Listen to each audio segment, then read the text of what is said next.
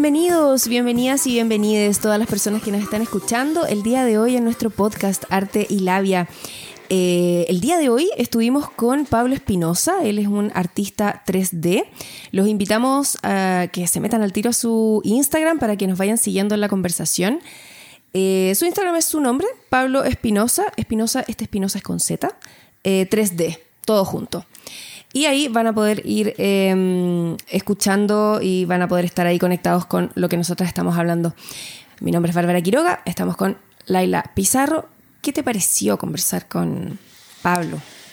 antes de decirle qué me pareció, quiero recalcar que se metan a, su ah, Instagram porque las cosas que él hace es difícil explicarlas. Mm. Entonces, que la vean para que tengan como un poquito de la idea de, de lo que está haciendo.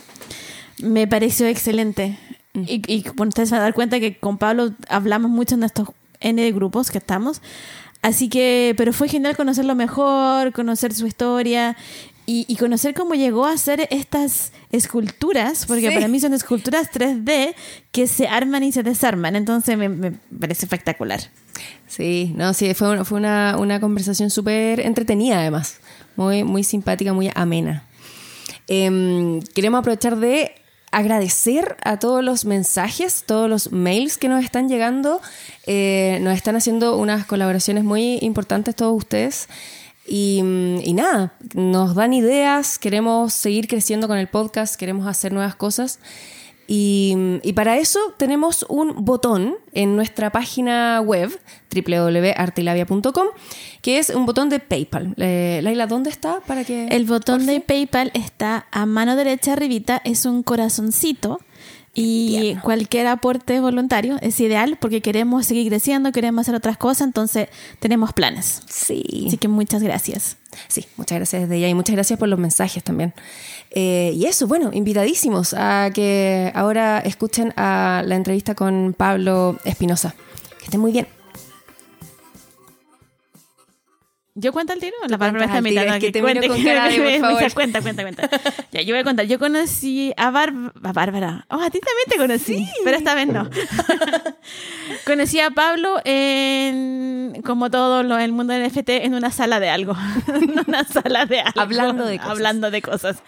Y Pablo hace unas, unas cabezas que se desarman y se dan vuelta y tienen colores y es como, oh, como muy bacán. Es como lo que yo quiero hacer, pero no sé cómo. Él lo hace.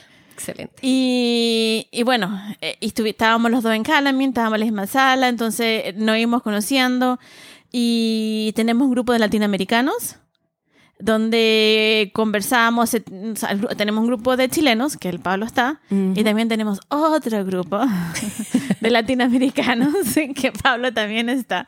Y ahí nos conversamos, nos, o sea, todo el grupo es como estoy haciendo esto, que piensan, que, que, piensan, y, y, así lo conocí, y así lo invité, por estas caras que se desarman, y hoy mandó una cosa espectacular para que la viéramos. Ah. Y la tengo en mi teléfono que está grabando, así que no te la voy a mostrar. Ok, va a llegar el momento. Pero es muy bacán. Es una cara que se da vuelta y la puedes dar al revés, al derecho. Es, no sé, que él te lo explique. ¿Uno lo mueve? Sí. Sí, tú lo puedes mover. O sea, tú como... Sí, pues tú, digamos, con el mouse puedes hacerle clic y va rotando y tú puedes ver todas las partes, la de atrás, arriba, abajo, en medio, por los lados. Eh, como interactivamente, así como que tú lo mueves. o sea, cuando termine el podcast, dejamos de grabar, yo te lo muestro y cuando comentemos de él después de esto, cuando lo empecemos a pelear, cuando no estés, te la muestro así en el tres medio para que vayas a comentar. claro. Em, bueno, Pablo, para entrar eh, más o menos en, cómo eres, o sea, cómo te convertiste en quién eres ahora, eh, nos gustaría que nos contaras cómo eras tú de niño. ¿Dónde creciste? ¿Cómo eras? ¿Qué, ¿Cuántos hermanos tenías? ¿Dónde? ¿Cuáles eran tus intereses? Eh, a ver, bueno, ahí me van guiando si es que me voy por la rama, eso es bien fácil para desconcentrarme. Ok, eh, hacemos señas. Sí, bueno, nada, pues a ver, tengo una hermana, soy mm, floridano eh, de Santiago, una, digamos, un núcleo familiar pequeño, mi, mamá, mi hermana y yo. Entonces, digamos, ahí con, digamos, con esa digamos, historias de papás separados, quizás tienen unas dinámicas como más particulares, entonces nada, pues bien mimado también cuando chico, bien, bien, sí, como eh, hombre con dos mujeres, sí, como, Ah. bien machista toda la, la, la, la cosa. Entonces, yo obviamente con muchas libertades, con muchas, digamos, podía hacer lo que quería un poco. Eh, me hacían las cosas, me hacían todo. Entonces, eh, desde ahí Wow. era como que, digamos, tenía, que obviamente después de uno grande se da cuenta, eh, que no, no era algo bueno. Pero sí, pues en ese momento, no sé, como que uno que no sabía no cocinar sabe. nada. No, y no, y na- te digo que nada, o sea, no hacía nada pues, de niño, de niño, o sea, de muy chico hasta los 10, 12, nada, pues, o sea, no, no, no movía un dedo. ¡Wow! Pero yo tampoco, es porque soy malcriada. Ah, Sí, mira. o sea, no, sé, yo pues, no, yo de esos que te, que te hacían la cama, ¿cachai? Sí. Entonces, bueno, Ah. eh, entonces, desde ahí también como con mucho tiempo libre, recuerdo de chico tener muchas ganas de, de dibujar, de hacer cosas, o sea, pero creo que no, no, no de una manera tan especial, creo que más como un, un niño común y corriente. Pero sí recuerdo tener varios cuadernos y varias cositas para pintar y para dibujar, eh, pero no era mi atención máxima, digamos, el dibujo o el arte, nunca tuve como una sensibilidad tan profunda era más, más deportista. Me gustaba mucho el Ah, deporte. vale. Desde chico hacía atletismo y, digamos, eso era mi foco, Mm, como sí, de niño. Eh, corría y qué sé yo, jugaba fútbol un poco. Entonces, era, esa era un poco como mi, tu dinámica. mi, mi dinámica y mis hobbies Ya. de, de más chico. Eh, el, el arte o el diseño o esa sensibilidad llegó mucho después, mucho. Pero, pero sí, pues de chico era eso, entonces nada, pues en, este, en esta familia más chica, más pequeña, eh, bien mimado, eh, pero nada, pues como... ¿Y después? Después de... Perdón, te interrumpí No, brutalmente. no, no, eso, está buenísimo que me interrumpan porque yo sigo dando vueltas en círculo. Eh, no, después ya, 12 años, como que nombraste, eh, dijiste esa, ese- esa edad, ¿te diste cuenta de algo ahí? ¿Pasó como onda enseñanza Ahí- media y cachaste? Sí, bueno, el deporte nunca lo dejé, pero eh, en cuanto a algo más artístico me, me- me- me empecé a interesar mucho por la música. ¿Ya? Eh, recuerdo que de chico íbamos a la casa de una tía y ella tenía una guitarra eh, botada, sí, Ah. nadie la usaba. Y, y yo como jodiendo desde muy chico como que solo para molestar, solo para joder como quiero la guitarra. Y hasta que por ahí no sé a qué edad, como a los 12, un poco antes, me la regalaron y empecé a tocar guitarra. Eh, y desde ahí como la parte más artística fue muy de ese lado, como que empecé Ya. con la música. Y por ahí como a los 14 empecé a tocar batería, me compraron una batería y bueno, fue todo un cuento, no- yo no vengo de una familia O sea, rica ni nada millonaria, o sea, entonces fue todo un tema absolutamente. gastarse Carísimo. una millonada en una batería, Te y nueva además. Te obligaban a tocar la batería porque me asumo que en algún momento no la querías tocar más y alguien te dijo, esta cuestión era cara, tienes que tocarla. No, yo los tenía locos. Imagínate que además la batería no... O sea, en la casa donde vivíamos estaba la pieza de mi mamá, la pieza mía, la pieza de mi hermana, y en mi pieza estaba la cama, tenía un par de muebles, qué sé yo, y la batería no cabía. Entonces tuvimos que, mi mamá, toda, o sea, amándome absolutamente, mandó a extenderle las patas de la cama, y la cama estaba como a tres metros de altura y la batería abajo. Que seca tu madre. Entonces metimos la batería abajo de la cama, hicimos como, una, un, como un camarote sin Mm. cama de abajo, y también fue terrible porque estaba tan alta la cama que yo todos los- todas las mañanas me despertaba y me pegaba en el techo. Pero bueno, no importa, era como todo por tener la batería.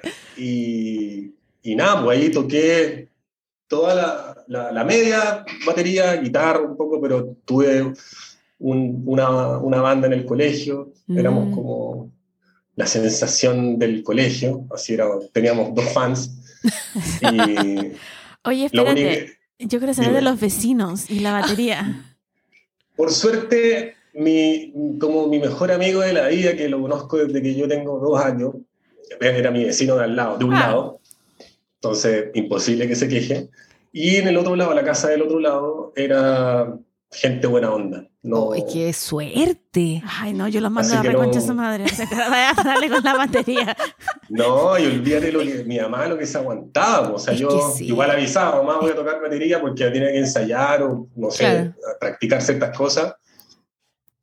y eso sonaba horrible, o sea, cuando uno está empezando eso es Sí. pegarle a como con una piedra, entonces no, Sí. no, era, no era bonito. Y era Pero y además una y otra y vez. con la banda, sí, ya, y lo terrible también era que con la banda muchas veces había que ensayar en la casa, en mi casa, porque mover la batería es muy difícil.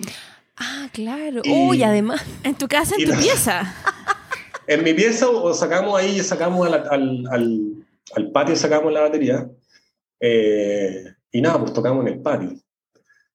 Eh, y era Wow. todo un tema porque los enchufes, o sea, tenías que conectar los amplificadores, sí, tenías que desenchufar el refrigerador, era, era, era todo un tema. La media bola. y mi mamá Santificar a tu madre. aceptando todo, pues, ¿cachai? Como muy buena onda, muy, Sí, obviamente, como aceptando todas las dinámicas absurdas de adolescente. Qué bacán. Pero... Lo encuentro bacán desenchufar el refrigerador porque no hay que abrirlo. ¿Cachai? Entonces, como que lo desenchufa y tenés que dejarlo cerrado. Entonces, nadie técnica. Es que yo que yo- muy bien No, con estas cosas. Y además es que después de enchufar todas esas cuestiones, el micrófono, el bajo, la guitarra, no sé qué, enchufáis otra cosa más y sí, como Explota. que así es cortocircuito. Entonces, Sí. claro, hay que tener... Nadie podía ver tele, ¿cachai? claro. Qué heavy.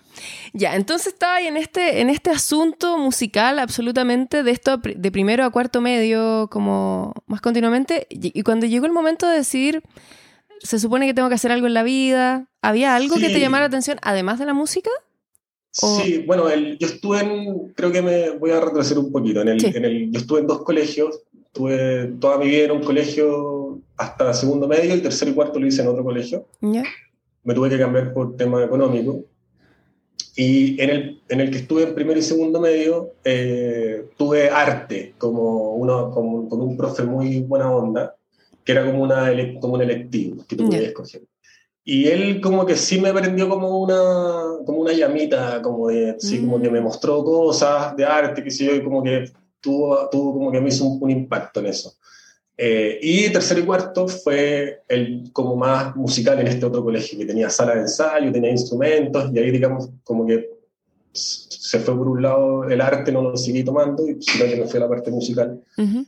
Pero, pero me quedó como el bichito adentro. Entonces, en esa última etapa donde tú tenés que decidir qué querías estudiar, eh, me estaba yendo muy bien en matemáticas, extrañamente. Entonces, como que dije, voy a estudiar arquitectura, que tiene como esta, Sí. digamos, sin saber mucho, pero tiene que ver esta matemática con este dibujo que me gusta bastante, que algo así, entonces puede ser.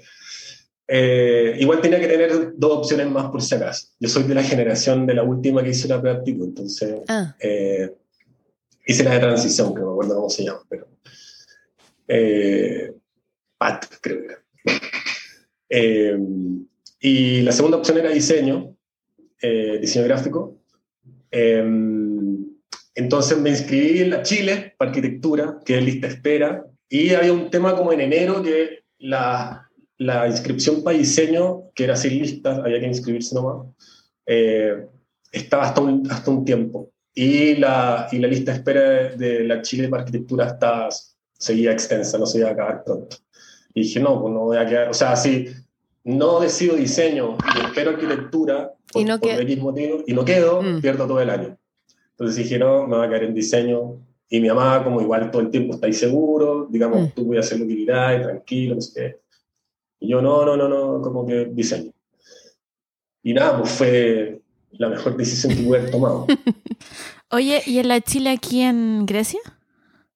Estoy a en la FAU, creo que. Sí, en la FAU creo que era. La FAO es la que está en Grecia, ¿no? Con. No, pues esa la, la FAU no está en Portugal con, Ah, con ya. La, Barcoleta, creo que. la otra. Ya, ya, ya, sí. Me pregunto porque la Chile me queda aquí, entonces. te capto. Esa Sí, la- como el la- caballero esa viene es de la Florida. humanidades, po, ¿no? La que queda en No, es que ahora el, todo lo que tiene que ver con arte está aquí en Grecia. Ah, ya. Sí, por eso preguntaba. Pero bueno, sí, no. no Son detalles que a mí me gusta Sí, saber. no, por supuesto. sí. Yo, yo quiero, yo quiero agregar otro detalle, otro detalle, que no, no es raro que te haya ido bien en matemáticas, po. si así hay música y percusión, que eso Sí, es sí, una cantidad de neuronas trabajando y esto de cruzar y utilizar ambos lados del cerebro. To- to- Sí, por todo las tiene que ver. Extremidades a distinto, Absolutamente, no a distinto tiempo, pero en distintos momentos. Sí, pues. Genialidad pura, Sí. yo encuentro. Sí, Yo no sé nada de esto. Sí. Tiene sentido, tiene sentido. Claro, si uno es como que ejercitáis el cerebro, po. Entonces Sí. em, te expandís el, eh, como la capacidad de comprender. Sí, sí, sí. Sí, es verdad, Sí. es verdad. Muy bien, entonces diseño y estuviste y era diseño diseño en la Chile entonces. No, no, no, diseño, de ¿Diseño network. Dale. ¿Y cuánto rato fue eso? Cuatro años. Y estuviste yo salí, sí, pues yo salí muy chico del colegio, salí con 17, eh, o sea, yo salí a los 21 de la universidad. Bueno, de- Cacha. Chucha. Qué agrado. muy chico, muy chico. No, pero no Entonces, fue. de- Debe haber sido estresante para ti salir a los 21, ¿no? Porque no sabís. que- que- ¿Dónde va la Todo, micro? todo el resto, todo el resto de mis amigos estaban en segundo, weón, porque todo el mundo se echaba ramos y todo el mundo no sé qué, yo ahí como, todo el mundo en una vida en un universitaria y yo ya estaba en la vida laboral, como a los 22. Ah, claro. Entonces una lata, yo ahí como todo en carretes del, en el, ¿cómo se llama? El, el parque, el, el- ¿Cuál? el intercomunal, ¿cachai? Todo en el en martes, mediodía, carreteando en el intercomunal y yo como en la oficina. A los 22. Entonces, bueno, pero Ah, bueno, pero te, te pusiste a trabajar de una donde hiciste la práctica y hice la práctica como en una agencia chiquitita, eh, que era muy estresante, y no, no, no seguí trabajando ahí, sino que encontré un trabajo en una empresa como de, de tecnología alternativa, que sí, que ya. estaba como mediamente empezando, creo que ya en un par de años, pero sí, como un poco recién empezando, y sí, pues fue una... Ahí fue la, mi primera pega como real, Ya. que duré como un año y medio. Bueno, estoy igual. Oye, te decir poco igual. No, es que yo estoy calculando la edad, ¿cachai? Como, no sé, 21, 22 años. Yo a, a esa edad tenía un trabajo que vendía plantas y se me quedaban todas las, la- las plantas. Y, y llegaba llorando a mi casa todos los días. y ten- y tenía esa edad, tenía como 21, 22. Entonces, y, y yo creo que es harto, un año, y- un año y algo en una oficina trabajando normal. Ah. O sea, yo me estoy autocuestionando mi... Había que levantar la planta nada más que estaba en vidrio y se me quebraban. Entonces encuentro espectacular, así como Pero muy es que grande. igual el, el, el Duoc te prepara súper bien para eso. Es una buena escuela el Duoc. Yo estudié en el, además que en la sede que estudié, que es la de Plaza de Espucio, era una sede nueva, o sea, digamos, toda la generación que entró, la- con la que entré yo, estábamos como Inaugurándola. eh, inaugurando completo, o sea, lo- digamos, el- la- las, lo- las zonas verdes, todos los, los materiales que había, las Mm. mesas, bueno, los baños, ¿cachai? O sea, todo nuevo, todo nuevo. Entonces, eh, y éramos muy poquitos, después se fue llenando. O sea, segundo año, nosotros éramos los de segundo más los de primero y así se iba llenando. Pero entonces, la, la, creo que esa, esa escuela nos enseñaba muy bien. Ellos tienen como una- un perfil bien artístico, pero cuando vais terminando tienen un perfil muy de marketing y muy como comercial, como para guiarte también mucho por ese lado, que no, que no, sí, que no te perdáis como en el arte simplemente, sino que podáis como eh, de entrar al mundo Vivir. laboral, sí, ¿no? Y no, y no, sí, como no ser un artista ahí como que no sabéis nada más.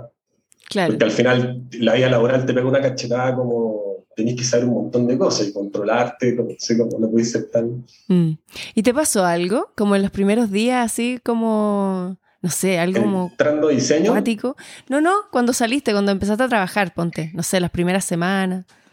ma- o sea, me daba mucho nervio, estaba, o sea, mm, eh, porque al final en, el- en- en la escuela nos enseñaron mucho que los cuatro años que, que- que fueron, era como igual, no sé si lo puedo decir acá en vivo, pero la pueden cagar. Mm, Era sí. todo el tiempo como, a- hasta acá la pueden cagar, pueden hacer cometer todos los Mm. errores que quieran, ¿sí? Como para que vayan aprendiendo y luego en la vida laboral no lo hagan. Porque en la vida laboral cuesta plata, cuesta un proyecto, cuesta, Claro. un, sí, cuesta un, un contrato. Mm.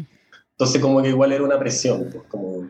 Y en verdad tampoco es tan terrible, igual tú te puedes mandar un par de Claro. condones y no pasa, y nadie se muere, ¿sí? además que no, estoy, no soy médico, soy Mm. diseñador, Sí. entonces no. Claro, es, es Era como- reparable. Era poner un color equivocado y cambiarlo nomás, ¿no? Sí, o un texto. Mm. Entonces, Claro, pero en un principio siempre eso da todos los nervios de la vida. Como que está ahí. Sí, pues y, y súper chico, entonces al final igual sí, pues no queréis cometer errores, ¿no? queréis tratar de hacerlo lo mejor posible. Y después de eso estuviste un año y medio y continuaste con, con el tema del diseño siempre y te hiciste independiente. ¿Cómo ocurrió después? Es que en la, bueno, en, el, en la escuela como que estaba, estábamos entrando al mundo como de la tecnología. Casi siempre el diseño estaba muy aplicado a la imprenta o al editorial. Mm. Eh, pero como que en la época donde yo em, estaba estudiando, habían pinceladas de tecnología o cosas 3D o cosas más de animación digital, entonces, o web incluso en ese tiempo. O sea, todo lo que fuera no imprenta me interesaba mucho. Entonces, lo que fuera web o algo de animación o lo que sea, siempre me, fui por ese lado. Eh, y en esta empresa que duré como un año y medio, eh, igual yo soy súper Barça, no, todo este medio, esta angustia que te digo, igual no, es, que sea mentira, pero cuando yo postulé a esta, a esta, a esta pega, dije cosas que no sabía hacer. O sea, eh, me preguntaron cómo necesitaba un animador, no sé qué, yo sí, perfecto. ¿Sabéis cómo ah. usar la herramienta? Sí, yo perfecto. No sabía usar nada. Pero es que así se hace. Así, si no, si no, ¿cómo voy a aprender? No, está bien, eh, así se hace. Esa es la forma. sí. Sí, pues además que, y, y, la, y, el que me hizo la entrevista era como el jefe, o el, ¿sí? y, y, uno que iba a ser como mi compañero, que era alguien que también tenía como de términos de diseño. El jefe solo sabía como de número y tenía que el apoyo de alguien que, que supiera el tema de como más términos de diseño que me, o que me, que me preguntara cosas para para saber si yo le podía responder en lo correcto. Mm. La cosa es que este loco después fue como uno de mis mejores amigos, ¿sí? como que terminamos de trabajar en ese lugar y luego yo le conté que no sabía hacer nada, se caía la risa. Eh, porque nada, pues empecé a aprender ahí, ¿cachai? O sea, me hicieron una, una petición, ya necesitamos animar como un no sé qué, y yo, tutorial, YouTube, cómo se hace, y empecé a aprender. Y nada, pues ahí zafé los primeros seis meses. Y además que eran cosas sencillas, no eran tan difíciles, no eran cosas tan complicadas. Y nada, pues zafé, y, y después la empresa tuvo como una baja y empezaron a despedir gente y yo fui como uno de los últimos en que despidieron porque ya había poca, había muy, mucha poca, o sea, eh, muy poco trabajo. Entonces en ese tiempo tuvimos mucho tiempo libre porque había muy poca carga laboral y yo empecé a aprender, tuve como siete meses, ocho meses con casi nada de trabajo. Entonces obviamente se entendía que después me echaran. Pero en ese tiempo empecé a aprender 3D autodidacta, como tutorial, como tenía ocho horas al día laborales para aprender. Para aprender. Y me puse a aprender 3D. Eh, y empecé a armar como una especie de reel en ese tiempo. Mm. Como cositas, sin saber que me iban a echar, pero como un poco experimentar y tener cositas para mostrar y que... Entonces, en el momento cuando me echan, ya, ya tenía como una base de cosas preparadas, ya un conocimiento, ya sabía, no tenía que mentir. Y en entonces, en esta, entonces eh, estuve como dos meses sin trabajo, creo, como un mes y medio, no sé. ¿Mm? Y me llegó como una postulación de, de, una amiga que estudió diseño en la Chile. ¿Mm? Y que están buscando un diseñador, un animador, no sé cuánto, para una empresa. Eh, y nada, pues postulé, mostré lo que había hecho en estos siete meses de investigación y quedé. Y en esa empresa trabajé el resto de mi vida. Ah. Fue Lumina Motion, una empresa de mapping eh, de proyección audiovisual y que básicamente he trabajado toda mi vida en animación y en proyecciones audiovisuales. yo quería llegar a esta parte. Hermoso. ¿Qué, Así llegaste a lo, a lo de mapping. ¿Qué? Ay, te quiero preguntar tantas cosas, se me fueron todas a la vez. ¿Qué te pareció cuando primero empezaste a ver este tema de, de mapping? ¿Cómo...? Me enloquecí. Me enloquecí porque en esta, donde duré un año y medio, era una empresa que investigaba con distintas tecnologías y que hicimos un mapping. ¿Ya? O hicimos ejercicios de mapping. Y que era una locura porque era como trabajar con la NASA y obviamente yo te lo muestro y son, o sea, no puede ser más sencillo y más fácil de hacer. Pero tú lo viste por primera vez y era como, no puede ser! Y cuando yo entré a Lumina y con ellos ya vienen con un, venían como de un, no sé, creo que casi un año de trabajo eh, y arrastrando bastante conocimiento en el tema, entonces ya era como dos escalones más arriba. Y entonces también fue una cachetada porque tuve que, poner, tuve que ponerme al día con todas estas tecnologías en muy poco tiempo. Entonces, saber, claro, cómo funciona el tema de los proyectores, cómo funciona el tema del color, de la luz, eh, de los pixeles, o sea, Mm. todo un mundo nuevo que tenía que empezar a trabajar así ya rápidamente. Oye, Pablo, ¿nos Eh. puedes, antes de seguir, explicar un poco lo que es un mapping? Porque estoy pensando en mi tía que escucha este podcast y no Ah, tiene claro. idea Sí. de qué estamos hablando. Entonces, Bueno. si no, así como cortito, mi tía tiene como 70 años, por favor, así que explícalo bien. No sé si va a ser tan corto, pero bueno, en- a mi parecer está la proyección convencional, que es el cine. Entonces tú vas al cine y un proyector proyecta una película en una pantalla blanca de un aspecto rectangular básico, 16 noveno, igual que las- los televisores y las pantallas. Ajá. Y está la proyección no convencional, que es, es proyectar sobre distintas superficies que tengan volúmenes y tamaños que no son tradicionales como 16 noveno o 2K, sino que pueden ser largos, altos o volumétricos. Entonces, la proyección no convencional uno puede proyectar sobre una arquitectura, una fachada, un auto, el suelo, uno- un árbol, agua, digamos, donde lo que sea. Y el mapping, para mí, o sea, eso creo que puede tener varias definiciones, dependiendo a quién le pregunte, pero el mapping para mí es la técnica de poder decidir dónde proyecto y dónde no. Entonces, si yo tengo un edificio y, lo, y le, le pongo un proyector encima, eh, y yo mapeo, digamos, esa superficie, y yo decido si quiero proyectar en la puerta, en la ventana, en las columnas, eh, en las paredes, y, y eso me permite generar este juego de luces y sombras que me hacen darle vida a, este, a esta superficie volumétrica estática. Yo le puedo dar vida Mm. con animaciones, con estos efectos de luces y sombras.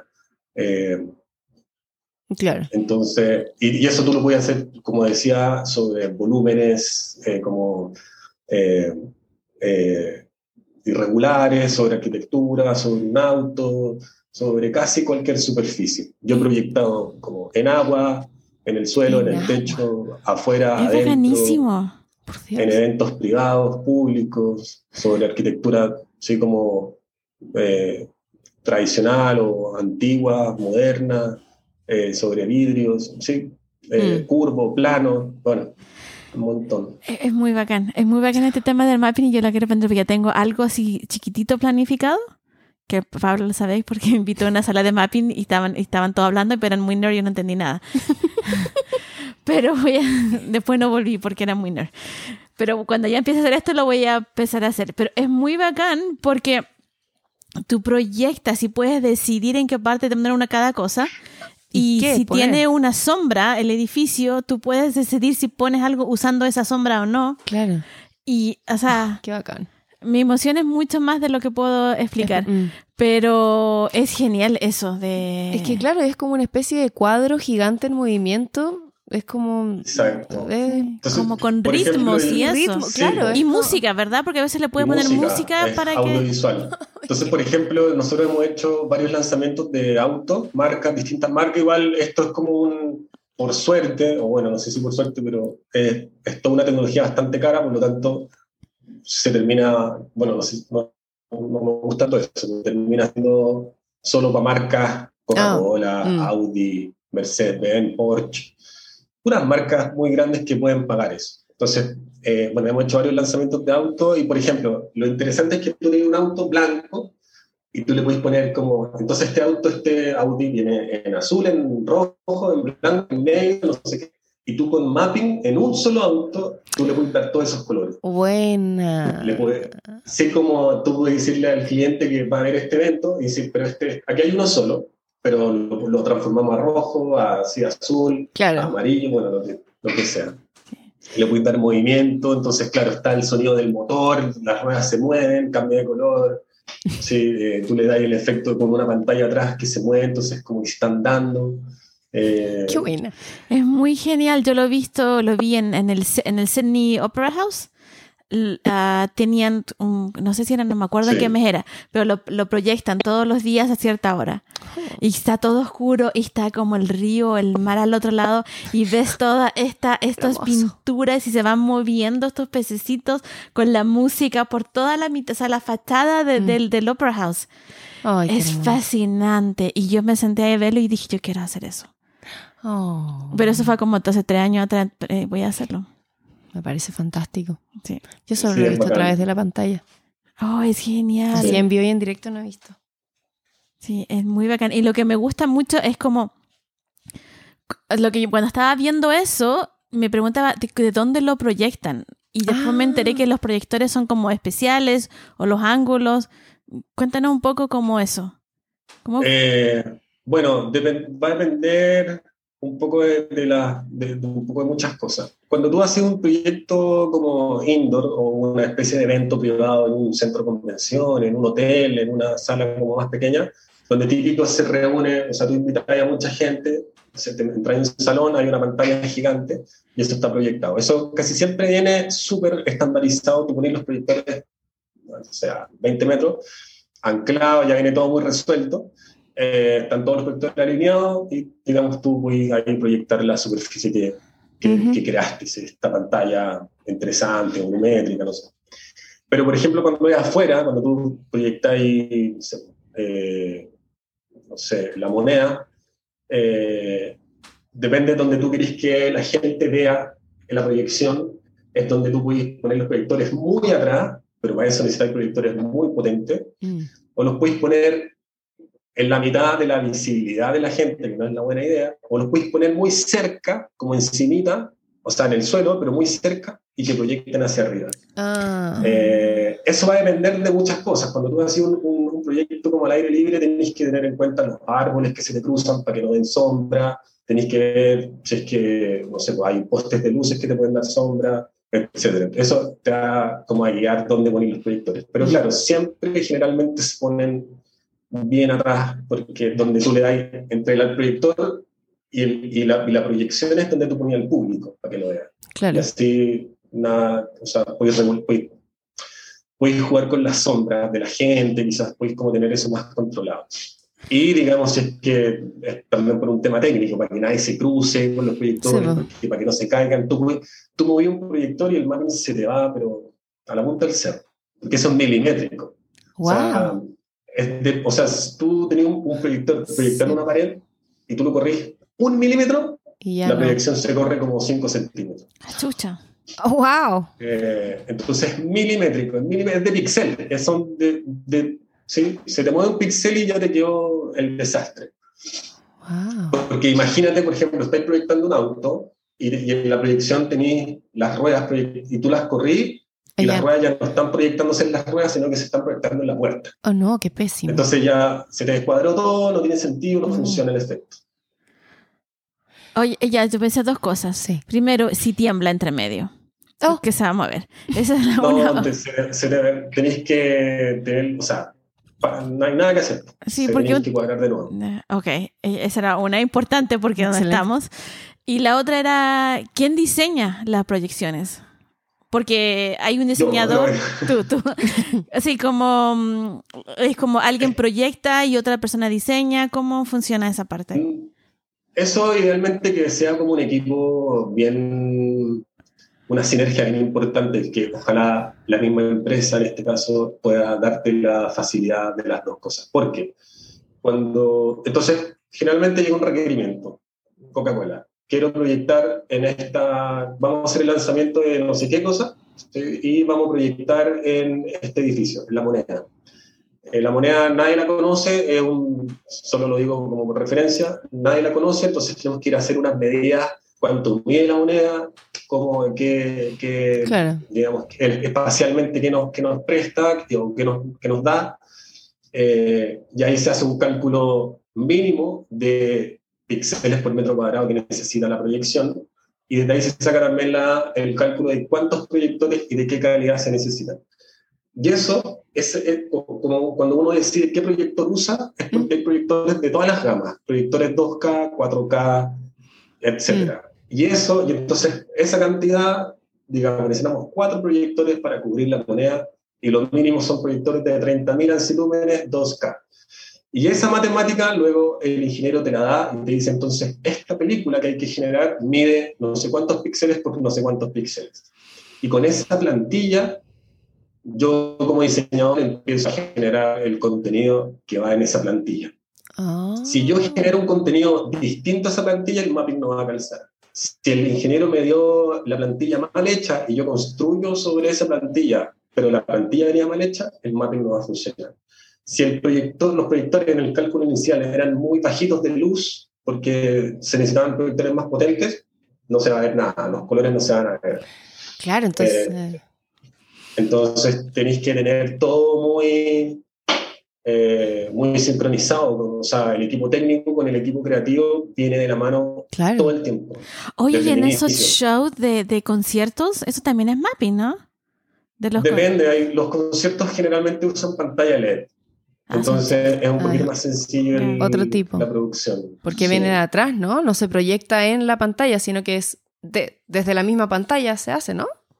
Sí, la sí. o sea, uno puede colgar una pantalla LED y ahí la pantalla LED, como vienen, son, mini, son puros paneles. O sea, una pantalla LED gigante son muchas mini pantallas LED. Y tú ya sabes cuántos píxeles tiene cada una, por lo tanto, cuando tú haces una pantalla grande, sabes cuántos píxeles tiene el total y generar el contenido para esa cantidad de píxeles. Entonces es bastante más sencillo. Porque también la pantalla LED, que es la otra diferencia con los proyectores, los proyectores eh, tienden a competir mucho con la luz ambiente. Y en un concierto tú tenés las luces, ah, los lights a los, a los, y tenés flashazos, tenés de todo. Entonces, una pantalla LED generalmente tiende a ser más potente que unos proyectores. O tiende a, a, que no la luz ambiente no se la coma y no compitan. Claro. Mm, buen punto. Oye, Pablo, quería llevarte ahora al. porque te puedo seguir haciendo preguntas eternas sobre este tema, entonces voy a parar aquí. quería llevarte a lo que estás haciendo ahora, de los estas cabezas que se mueven, este, este 3D. ¿Cómo llegaste a hacer eso? Eh, bueno, me dicen sistema muy aburrido, pero la historia larga un poco, no tan larga, voy a intentar, es que cuando empezó la pandemia, en la oficina de acá, yo vivo en Colombia, eh, obviamente tuvimos un corte de proyectos, pero altísimo, eh, y nos quedamos sin proyectos, nos quedamos sin hacer nada. Yo acá sigo trabajando en mapping, en todas esas cosas, pero se nos fue todo. Eh, y quedé con mucho tiempo libre, obviamente, y decidí abrir una cuenta de Instagram, que no tenía Instagram, mm, porque lo, veía como sacarse fotos y no, yo no soy de eso. Entonces dije, bueno, voy a abrir una cuenta de Instagram y voy a subir cosas que se me ocurren todos los días. Hay un artista que varios lo conocen, Beeple, que es como un, un gran mentor también, como un, alguien que admiro mucho. Y este personaje lleva subiendo obras todos los días por como 15 años. ¡Wow! No ha parado, sí. Entonces, nada, pues el, el, concepto que se llama los everydays, subir algo todos los días. Así que nada, pues me puse en esa tarea, tenía mucho tiempo libre, tenía como ganas de mostrar cosas y eh, abrí la cuenta de Instagram y empecé a subir obras todos los días. Lo hice como por cinco meses. Eh, sin una línea, sin nada muy claro, era como un vómito de ideas, lo que se me ocurría lo subía, no, sí, entonces hay de todo, no, es como si fuera una cuenta de Instagram de esas que suben obras de millones de artistas, eh, porque nada, nada, nada empata con nada, son puras cosas de todos lados. Eh, y, y, bueno, segundo semestre empezó a haber trabajo, entonces lo dejé un poquito de lado, le di como un respiro, y este año volví a hacer, y este año empecé a hacer un poco de todo a principio de año, pero ya como en febrero, marzo, empecé a hacer cabezas. No, se me ocurrió como que me gustó la idea y las primeras que hice no las hice con mucha intención, pero como me gustó cómo quedó y para dónde iba, empecé a hacer más cabezas. Y ahora, digamos, lo único que hago son cabezas.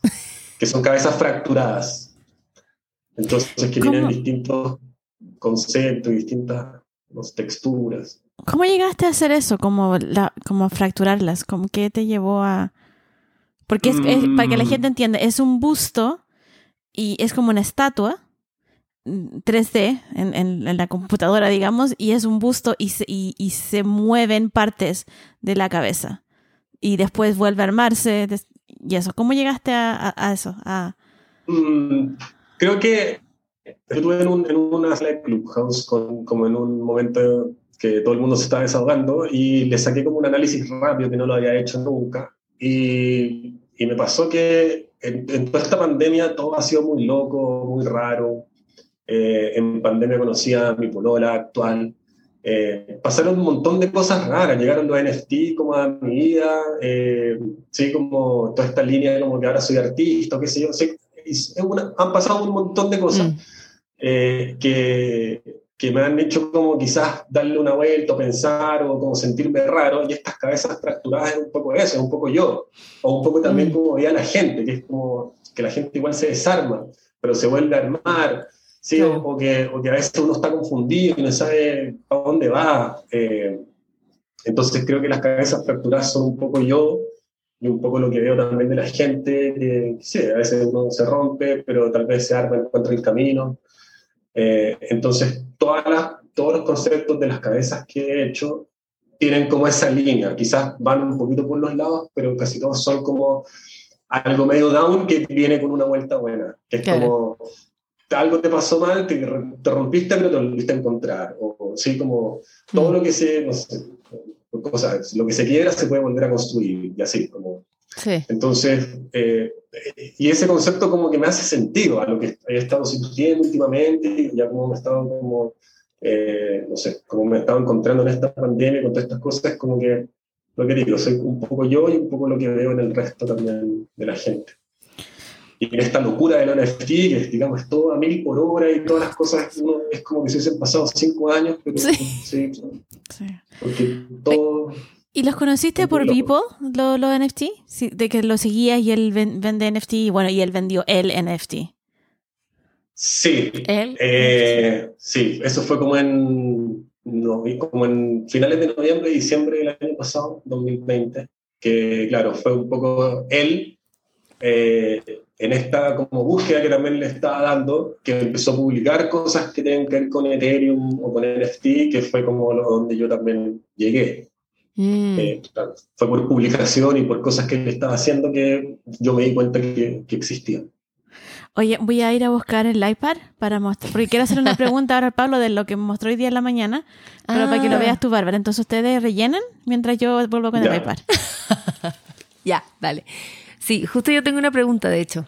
O sea, o, una, o una, una apreciación, que mm, alucino con las texturas, porque hay muchas, hay muchas texturas que me hacen recordar esculturas, como veo, como me recuerda el mármol o no sé, como cerámica, um, oro. Entonces, como que alucino con, eso. ¿Por qué, por, qué utilizáis ese tipo de gusto propio? Como... Sí, cuando, cuando yo empecé con la cuenta de Instagram como subiendo estas obras, eh, bueno, si la gente se, se mete a, mi cuenta, a mi perfil, digamos, hay ciertas cosas, mi, mi, mi punto final, a, pesar de lo que haga, del concepto que crea, a mí me gusta mucho el fotorrealismo y es lo que quiero mm. llegar, que al final me gusta mucho esa idea de confundir a la gente. Como, mm. eh, hay mucha gente que obviamente que no sabe mucho, y que también me, me, agrada que me lo pregunten porque a veces me dicen como, oye, ¿y esta foto dónde la sacaste? Y es como, no, no, esto es digital, es 3D. Ah. Entonces, todo lo que trato de, todo lo que hago, lo trato de hacer lo más fotorrealista posible. Entiendo. Pero claro que al final es un juego también, como, es como lo, cuando uno ve Pixar, o sea, uno ve eh, a, a Toy Story 4, esa película es real, pero tú sabes que son muñecos animados, pero las texturas, las, la camisa, el casco de mm. Buzz Lightyear y todo eso, o el suelo, el pavimento, todo es hiperreal, mm. pero tú sabes que es mentira, entonces igual... Ese cruce... ese cruce es muy interesante. Y tú sabes que si ahora yo estoy haciendo estas cabezas flotantes, o sea, no puede ser más falso, pero claro, tienen esa, esa textura... Sí. Y esa iluminación, y como bueno, y toda esa, todo ese como eh, como esa línea más fotorrealista, que obviamente no te, da para confundirte un poquito, pero es un poco lo que busco. Sí, sí no, me, me, me, alucina la... Hay algunas que tienen unas texturas preciosas, me encantan. A mí lo que me gusta es las texturas de... La, la, mm, la, colaboración que hiciste con, con Hoss, me parece todas las texturas como que son de, de ferias artesanales. Te lo dije también, ¿te acuerdas? Sí, sí, sí. Así como que son... Esa, ¿Te acordás esa, esa piedra cruz? El blanco de piedra cruz. hay una, que, una, una cara que tiene como toda la textura de la piedra cruz. Ay, que yo pensaba que era... ¿Son las últimas? Son las últimas. La, la primera que es como blanco con rojo un poco, esa creo que es la que dice Laila, que es como esa piedra cruz, que es como una piedra como sucia o no sé. Mm, sí, como ese blanco. Y después la otra que tiene ese color verde de, de esa... Como turquesa. Como esa piedra turquesa. Y son puras cosas que encontré en las ferias artesanales. Sí. Entonces, cuando yo estaba en una sala de Clubhouse y todo el mundo hablando en inglés y Pablo viene a hablar inglés y uno quería decirle, oye, caballero, se te salió el chileno. o sea, se te salió lo que... O sea, no, no es... Oye, pero y súper inconsciente, o sea, muy, muy como el, del, no sé, o del subconsciente, no sé, como no, claro. porque claramente no iba por ese lado. no, se te cayó así como feria artesanal, así como muy... Los veranos en la playa. Buenísimo, me encanta. sí, era, tiene cuando, veranos. Sí. sí, cuando la isla hizo esa apreciación me encantó, porque obviamente a uno le encantan las ferias artesanales del, cuando uno salía de vacaciones, el verano, en la playa, lo que sea. Claro. El, el anillito de coco. Oh, típico. O acá, acá el aro. el, aro de coco. Ay, no, no. yo nunca lo usé, pero yo lo veía. lo, que pasa es que mi mamá era hippie, entonces estas cosas así ah. como muy hippieantes las odio, pero me di cuenta que nosotros también éramos hippieantes, pero ya, ya es muy tarde. Pero me encanta, así como que las vi, fue como... ¡oh! Eh, pero fue esa sensación de... Mm, como yo me crié en ferias artesanales, Ah, el, el recuerdo mismo. El recuerdo mismo, sí, mm. sí, fue como eso. Como la, era, era, no, fue espectacular. Ahora estoy aquí encontrando tu cuadro. Ay, esto me encanta. Es que espérate que veáis lo que mandó hoy día y que todavía no está. Mira, apriétale play ahí. A ver. Personas, estamos viendo cosas. Sí. Eh... sí, sí, sí. Lo que pasa es que con Laila estamos como en ocho grupos. Estamos en varios. En Twitter estamos en varios. Bueno, en siempre nos topamos. Sí. Entonces hoy día lo mandé a uno de los grupos de Twitter. Sí, a, a uno, sí. Y nadie más lo ha visto, lo visto nosotros. Que son como no sé cuánta gente hay en ese grupo de Twitter, pero yo hablo con ellos como que son tres. son 253. Ah, chucha su madre. No, no sé, te imaginas. Ponle play para que vea eso. Sí, sí, estoy, estoy, estoy observando. Estoy observando. Ah, bueno, ahí entonces se ve como el clic del mouse, se ve la flechita. Claro, se ve perfectamente. sí. Hay un bicho. ¿Y cómo hiciste eso? A ver el escarabajo. No lo vi eso. No, pues eso. ¿No viste el escarabajo? sí, hay un escarabajo. Sí, me encanta.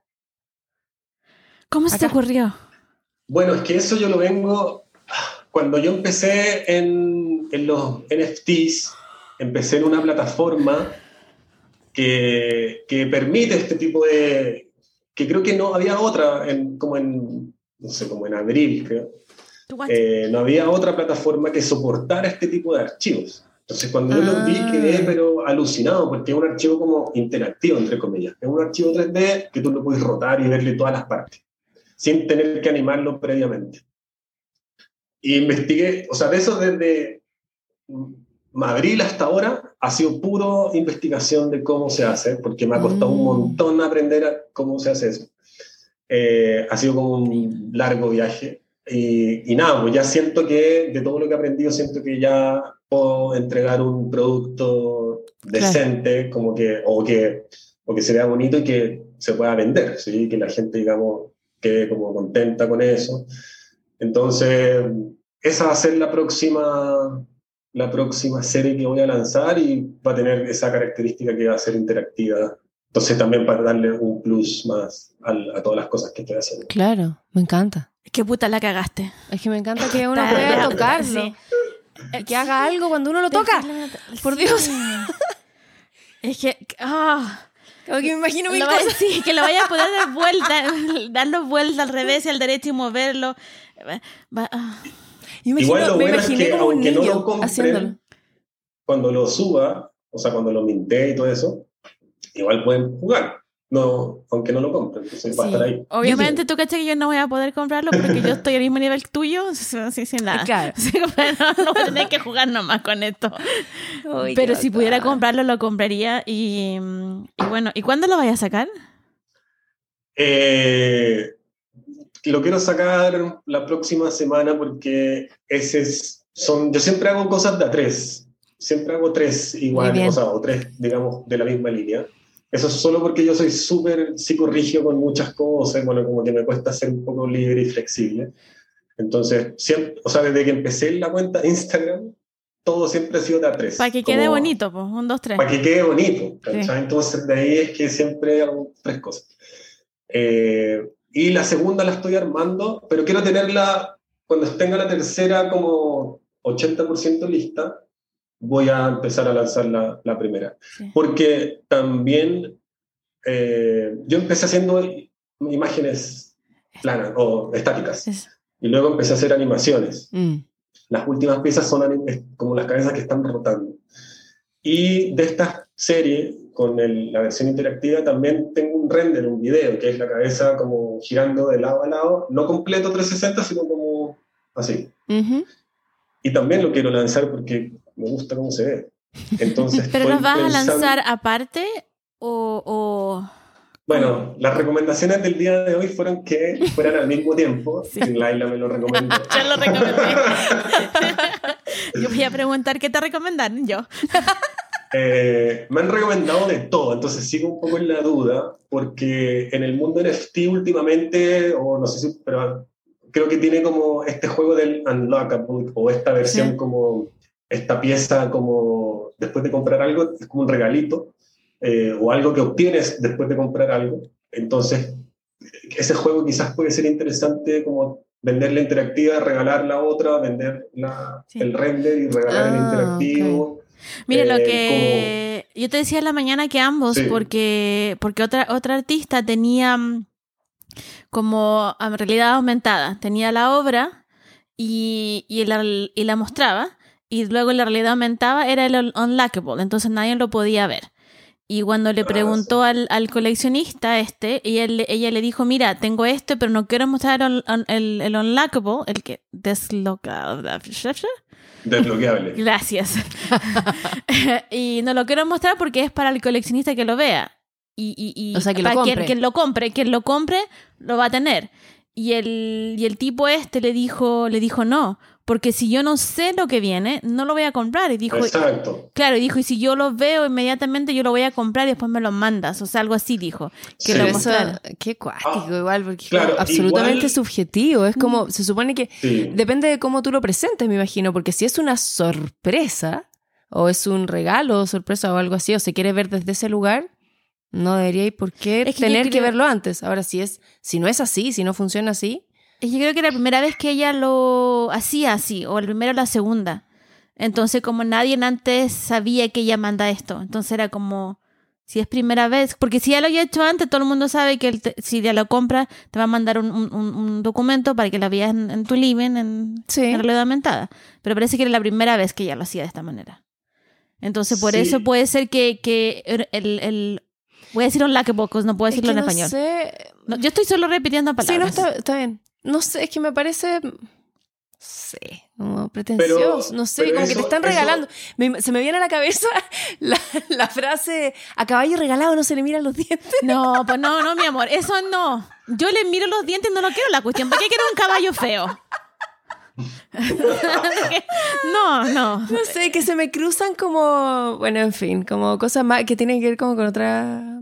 Es que en ese mundo todo es tan distinto que como que quedo Sí, un poco Pero, colgada, pero. pero eso, pues, no sé en qué plataforma es. Creo que no E-, Era en No No Engine. No No Ah, Engine. Bueno, pero lo que yo propongo, o bueno, en mi Unlockable, es que yo, bueno, lo voy a hacer en Calamint, en esta plataforma que no permite Unlockables, porque no está la opción. Entonces mi Unlockable sería mintear las dos obras y solo listear, o sea, solo para que se compre el render y, la, y la, el, el interactivo va a estar ahí. Ahí no se lo a la mando. venta. Entonces yo lo regalo, pero lo van a ver porque no, no, hay, otra, no hay forma de ocultarlo. Claro, claro, claro. Eh, Mm. lo, lo van a ver sí o sí. Bueno, igual, eso igual puede ser un plus. Es que, que es cuático, claro. No es sé. muy depende, en verdad. Sí. Todo es muy depende. Pero igual, si lo ven y es como, wow, qué bacán, igual compro porque tengo el otro. No, pues Sí, porque igual- te lo van a regalar igual, porque entonces vaya a comprar el, el otro, el rent que se da vuelta nada más, Pero el otro viene, po. y el otro viene de regalo. Lindo, po. O- sí, Sí, lo van a ver. Está si bien, lo ven, sí, po, sí. claro, y lo van a ver, entonces como, wow. Yo Sí, alucinaría pues con y el ese tema es regalo. como también saber cuántas ediciones puede hacer, porque es como ya dos. Entonces, cada cual- los coleccionistas que lo compren el video, se les va a mandar a la cuenta, a la wallet, el, el, el unlockable que está vivo, todos lo ven, que también puede ser interesante que lo vean para que más gente se entusiasme en comprarlo. O por separado, y el video cuesta tanto y el, y el interactivo cuesta, tiene otro precio. No, pero es que sabéis que eso te va a bajar el precio del, del, del, que del video. Porque tú tienes obras en video. ¿O ya las vendiste todas? Todas. Ah, ya, entonces it. Es que yo todavía me quedan cositas. Ya, Entonces, no, si las vendiste todas, no, porque lo que pensaba era que si, le, si la tienes el, el, el, el video y después el que tú puedes moverlo solo, te iba a bajar el precio del, del video en tus otras obras, pero ya están todas vendidas, entonces no, no, no importa mucho. Sí. Sí, no sé, todavía estoy como, bueno, todavía tengo tiempo para pensar porque sigo como dudoso, pero me pareció buena idea la tuya, que es como subir las dos. Solo que quizás, si son las dos, me gustaría que una persona pueda tener las dos cosas, pero si son las, cada una tiene un precio, quizás hay gente que le alcanza para pagar una, pero no las dos. Entonces. no Ofrécela sé. con descuento, o sea, como se lo ofrece el primer comprador, el otro con un descuento. Y tú puedes, pero sería bajar el precio a una. ¿no? Ah, ya, ¿verdad? No. No sé. No Qué sé, difícil todavía- esta vida. Esta vida. Esta vida. Es muy complicada esta vida. Sí, sí, sí. artista digital. Sí, oye, la tanta decisión. Es que Sí son que no, muchas decisiones. Tenéis que ser publicista. Y estar pensando en cómo piensan los otros, qué, qué agotador encuentro. Como, Sí, ¿Qué es lo que le va a gustar? ¿Qué es lo que no le va a gustar? ¿Qué es lo que va a Mm. pensar? ¿Qué es lo que va a creer? ¡Ay, qué weá! Perdón, se me salió del alma ese- el comentario, lo siento. Pero como que No, me empecé como... Debe ser como agobiante. Es súper pronto- agobiante. Claro, yo creo que igual me imagino que llega un momento en, en esta cavilación en que uno dice, filo. Como que, así. No. Sí, al y te lo claro. Sí, sí. O sea, no sé, no, no sé si, claro, sí es como un poco da lo mismo, pero no sé si desde ahí es como un, eh, como que ya determináis que la cosa va a ser de esta, de, de esta manera nomás. sí, pero tomar ¿cachai? esa decisión es Sí, dificilísimo. no, yo sé que sí, pues si por Es eso lo veo. el- sí. Claro, el, problema agotador. es que está todo tan nuevo Sí. que, o sea, digamos, en el arte convencional tú ya sabes cuánto cobra una galería, cuánto es el porcentaje de que, que te, que te quitan por ganancia y tú sabes que un artista no sé cuánto cobra más o menos.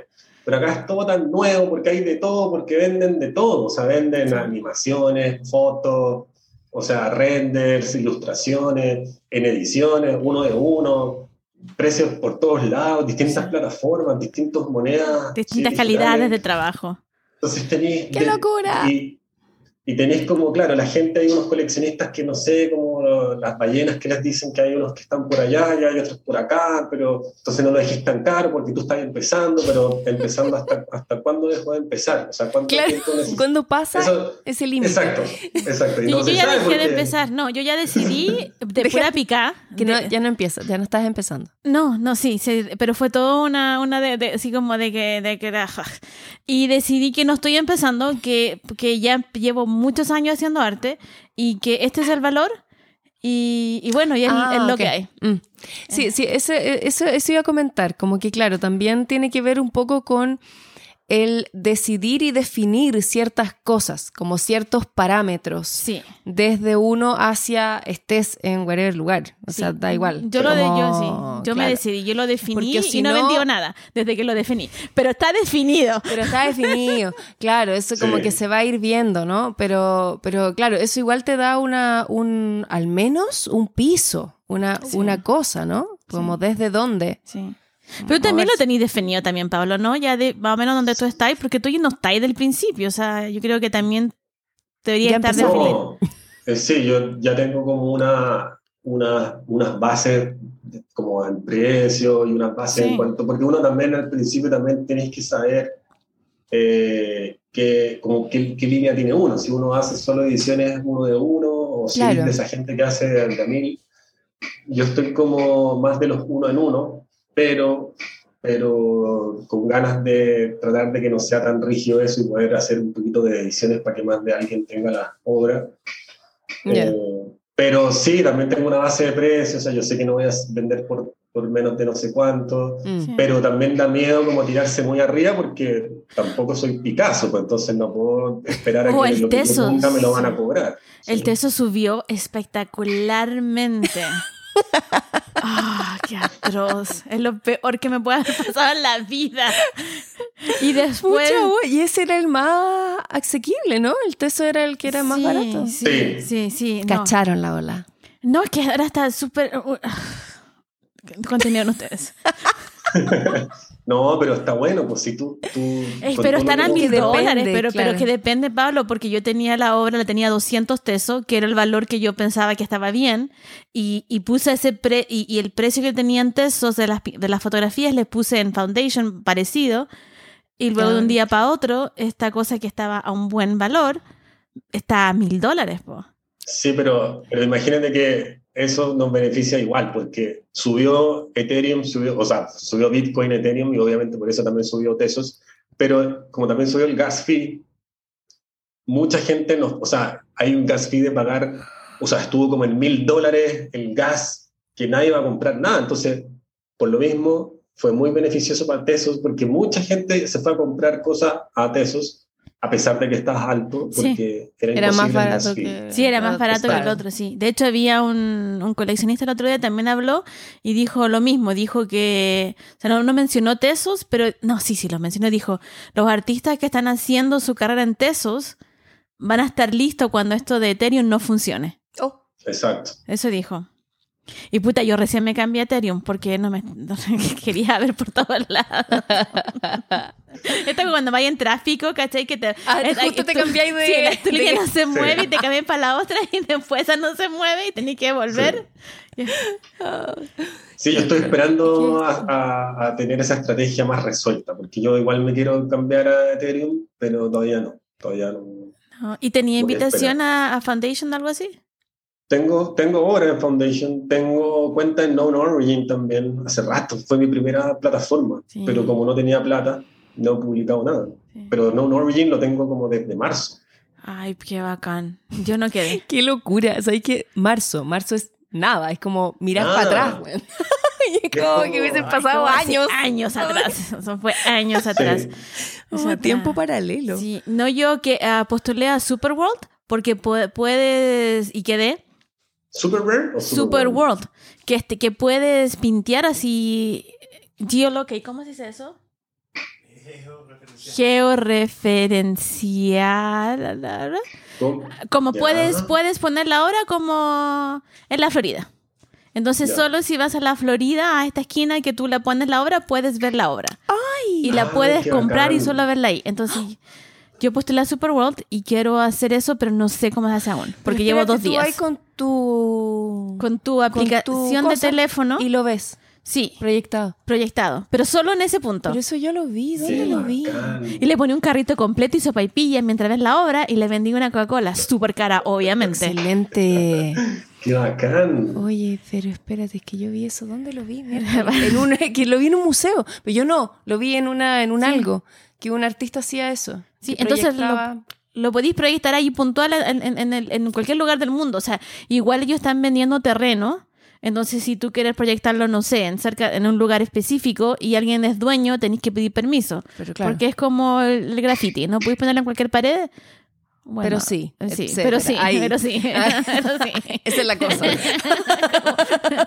Pero, pero imagínate para un grafitero lo genial que sería, que pone su... que pinta la pared. Viene el gobierno X, se la borra.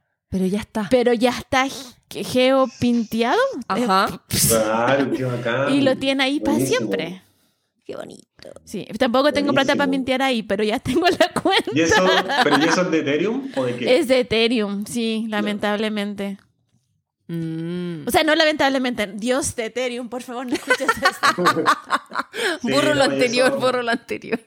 Está bajando el gas fee, pero todavía le falta para que sea decente. Todavía no.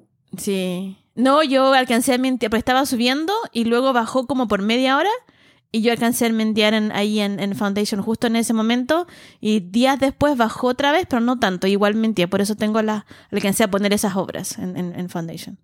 Sí, yo tengo una sola. no me dio la plata para más. Sí, no, yo la tenía, es que la tenía de antes, de hace, de hace tiempo la tenía ahí guardadita. Oye, Pablo, perdón, como que, que se me vino una pregunta a la cabeza y como que...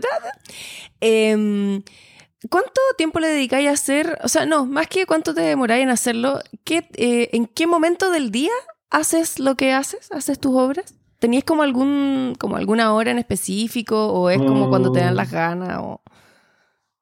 Yo soy súper desordenado, o sea... No creo. Medianamente no, O sea, me cuento como a, ahora estoy haciendo como trabajo también de la vida real, ¿cachai? Que como segundo semestre para mí es súper como... Me sale mucha, mucho trabajo. Mm.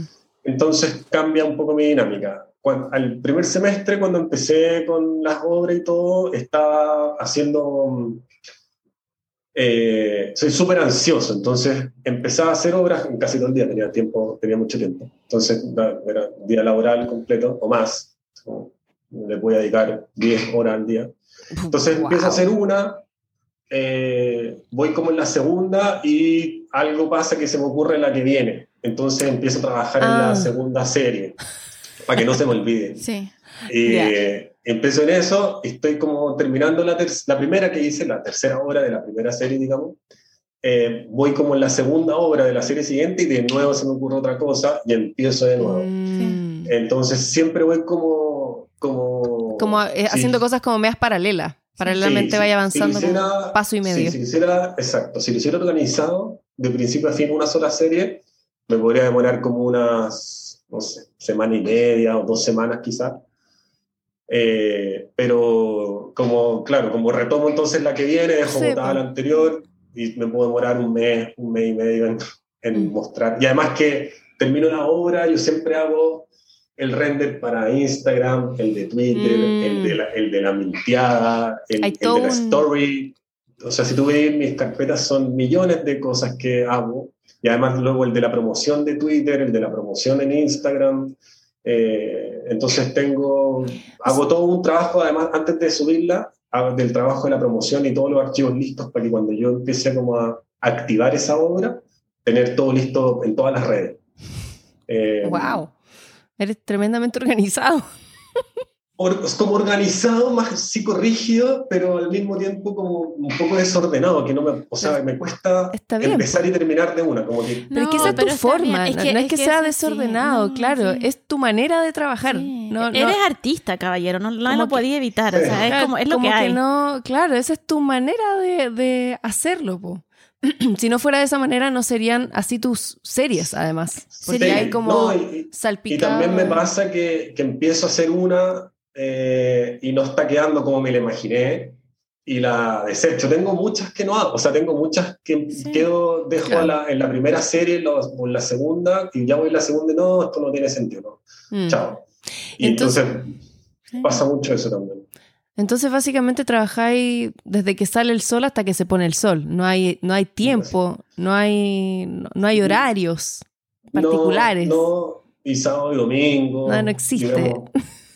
no, de hecho, igual a uno es la cosa que le gusta mucho. Entonces, yo le digo, todo el día puedo estar. O sea, si no tuviera, si estuviera soltero, o si, como. Eso me estaba pensando. o sea, por suerte no tengo hijos ni nada, pero ni perro. Pero si tuviera perro y bueno, y como no, estoy soltero, si estuviera soltero, estaría 24-7 dándole, ¿sí? como sin parar. Pero claro, uno tiene responsabilidades. De todos tipos, claro, exactamente. pues. Me toca obligarme a salirme, ¿cachai? De ahí, porque obviamente no tiene sentido perderse ahí como, y no pescar a nadie más. Claro, somos seres sociales. Entonces, hablando de sociedad y seres sociales, ¿ves televisión algo? Yo he escuchado esta pregunta y creo que no sé cuánta gente le ha tocado, pero no, no veo televisión. Creo que el 99,9 ha dicho que no.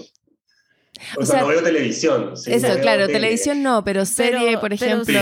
Series, cosas así. Películas. Sí, tenemos con, con mi polola eh, tenemos un fetiche muy raro, eh, que nos encanta ver Masterchef.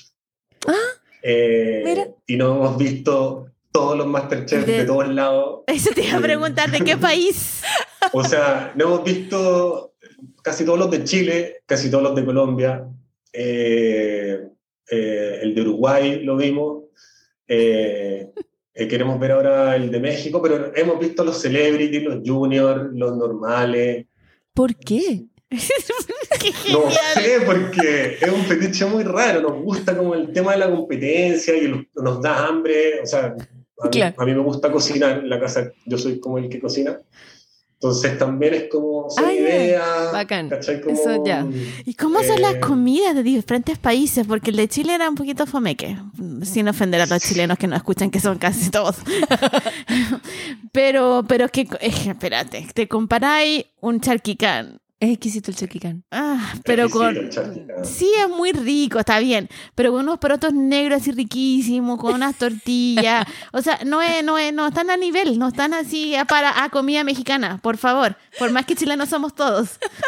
Sí, no, igual también el, al final Masterchef como que tiene toda esa vuelta de la alta cocina. Entonces, igual hay momentos como que se permite el tema del charquicán, pero al final hacen, digamos, Cosas la deconstrucción de un charquicán y lo ponen con cositas enanas, sí, como que tienen también mucho ese fin. ¿Por qué desconstruyen el charquicán si es perfecto? Porque, sí, pero es una, idea absurda, pero es como esta cosa de la alta cocina y no sé qué.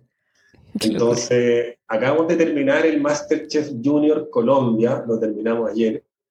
Eh, y ya no sé, tenemos que ver cuál, nos, cuál sigue. ¿Dónde está el siguiente? Oye, ¿y con Clubhouse y con toda esta cosa, escucháis música? Eh, no escucho tanta música realmente. O sea, he dejado de escuchar un poco música porque si pues estoy como. Mientras trabajo estoy escuchando un space de Twitter o un Clubhouse. Eh, o bueno, he estado escuchando harto el podcast de usted, me voy en la mitad del de, del de Diana. Pero sí, música como que no he dejado de escuchar un poco.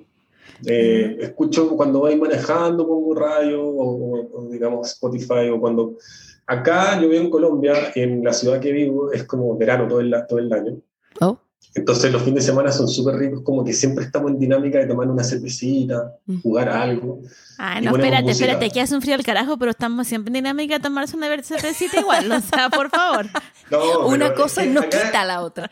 No, no, yo sé, es que acá acá es como que si estuvieras en la playa verano, como en la dinámica verano-playa, descanso todo el día. Es súper como, es como una, es una energía muy rara. ¿Dónde vives en Colombia? Para ponerlo en el Instagram cuando pongamos el post.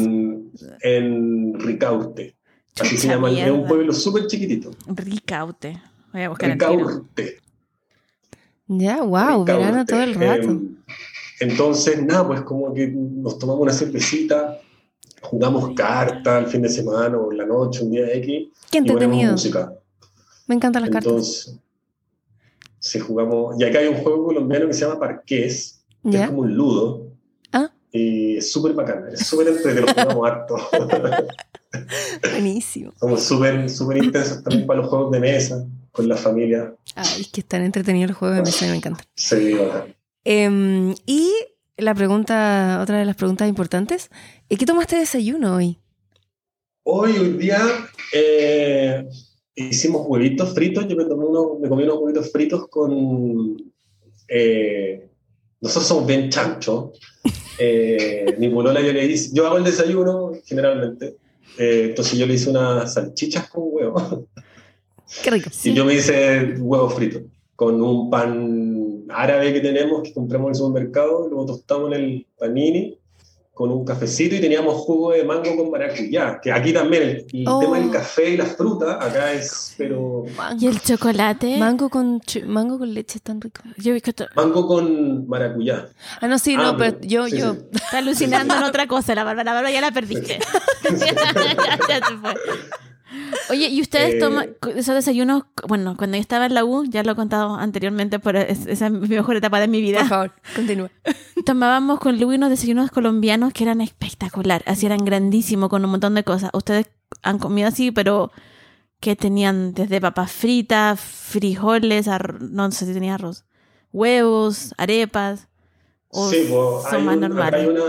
aquí está la dinámica del calentado muy presente, que significa los restos de la comida se juntan, se revuelven y lo que sea, pues carne, arroz, papa, Y eso te lo puedes comer el desayuno fácilmente, con dos huevos encima, una arepa. ¡Por. Dios! Como- entonces, sí, pues lo hemos hecho varias veces. Nosotros tenemos, o sea, tenemos unas vidas laborales como medianamente exigentes, entonces varios días a la semana los desayunos son más suaves, que es como leche con cereal, chao. Y cuando podemos hacer cosas más elaboradas, lo hacemos porque es Mm. más rico. Entonces el día fue como mi- miti miti, no fue tan elaborado, fue huevo frito, salchicha, huevo y ya teníamos el jugo hecho y hacer Mm. café es muy fácil. Entonces fue como mitad y mitad. Pero, pero sí, pues, a veces nos hacemos unos desayunos también con, con tocino, con huevo, palta, to- y Palta. panes tostaditos, mermelada. Mm, Yummy. eh, tengo hambre. Igual. Ya me dio hambre. Ah. Eh, bueno, estamos como Sí, llegando, llegando al final. Eh, me siento súper contenta de haber podido conversar de nuevo contigo, muchas gracias. saber tu historia, tu historia, tu pasado musical y toda la cosa. Sí. Así que muchas gracias. Tú, Pablo, tú cachai bueno, que yo le voy a contar a todo el un- mundo esto, ¿verdad? Espérate, mira, es que ahí se ve que tengo una batería eléctrica. Sí, sí, la vi. Ah, Sí, sí. La veo. Yeah. Sí. Y ahí para no molestar tanto a los vecinos. Sí, porque ahí te podéis poner los audífonos, ¿no? Sí, los audífonos no molestan. Pablo, yo le voy a contar a todo el mundo, entre nuestros ocho grupos, que eres baterista. Claro. Voy a entrar, hola, Pablo es baterista. y ahí me voy a ir, y voy a dejarla ahí. Y, y el GIF de Homero como escondiéndose en los arriba. Claro.